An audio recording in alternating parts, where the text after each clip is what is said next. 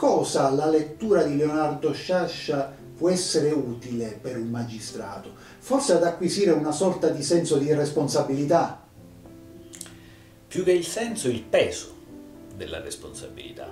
Eh, mi ha sempre colpito quell'affermazione in virtù della quale i magistrati non dovrebbero avvertire il loro potere come un qualcosa da esercitare in maniera eh, violenta, ma avvertendone quasi appunto il peso. Bisognerebbe ripudiare, odiare il dover giudicare e considerarlo semplicemente come un mezzo necessario per poter fare funzionare questa società. Ecco, in questo senso io credo che tutte le descrizioni dei magistrati che si trovano tantissimi libri di Sciascia siano profondamente utili per il magistrato perché sono tagliate proprio sulla figura del magistrato che non avverte questo limite del, e questo peso del giudicare, ma ne se, se ne serve per esercitare un proprio potere.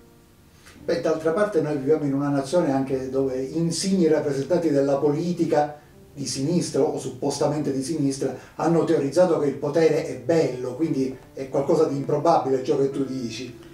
E però sai, per eh, un giudice eh, questo è un qualcosa da eh, meditare doppiamente, nel senso che i politici possono godere in qualche modo dell'investitura popolare. Il magistrato ha fatto un concorso, è un funzionario pubblico, un servitore dello Stato e quindi questo peso del giudicare lo deve sentire addosso come una responsabilità che non gli è stata conferita da un corpo elettorale, ma che gli è stata conferita dallo Stato direttamente e perché venga svolta nell'interesse dello Stato. C'è qualcosa, anche semplicemente una frase o un brano nell'opera di Sciascia che nella tua vita di uomo e di magistrato è stata particolarmente importante?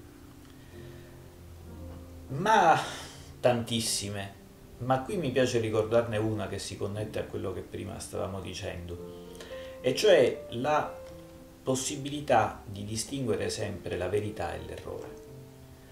Eh, come se in tutti i romanzi, ma anche nelle opere di Sciascia, questa possibilità venisse sempre alla luce, anche se la verità non riesce mai a essere narrata dalla, dagli uomini che la vivono e deve subentrare la scrittura a farlo. Ecco, questa possibilità di distinguere la verità e l'errore è quella che deve sempre accompagnare l'opera del magistrato. E non è una possibilità che si tende a mettere in discussione soltanto eh, in senso negativo, un po' come fa il Presidente della Corte Suprema nel contesto quando dice ma tutte le mie sentenze sono giuste. Ogni qualvolta io esercito una, la mia funzione giurisdizionale sono come il sacerdote che leva l'ostia al cielo e lì la transustanziazione si compie sempre e comunque. No, questa impossibilità di distinguere tra verità ed errore può venire fuori anche semplicemente perché il magistrato si sente investito di una missione, che è quella di tutelare i più deboli, o di essere antimafioso, o di essere eh, appunto al servizio di una missione, non della legge. Quando questo accade, appunto, si perde la stessa possibilità di distinguere tra verità ed errore e quindi il giudicare diventa impossibile.